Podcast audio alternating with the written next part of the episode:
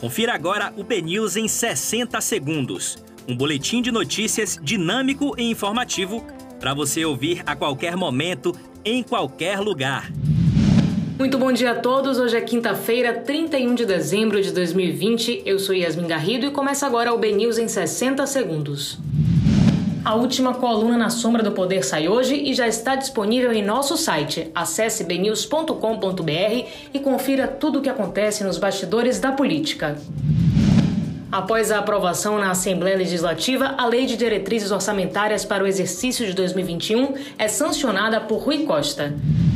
Para fechar 2020, o Ministério Público Federal denuncia mais uma desembargadora baiana e outras três pessoas por corrupção e lavagem de dinheiro no âmbito da Operação Faroeste. E no último dia de 2020, a fila de espera no terminal de São Joaquim, em Salvador, para o ferryboat chega a mais de três horas.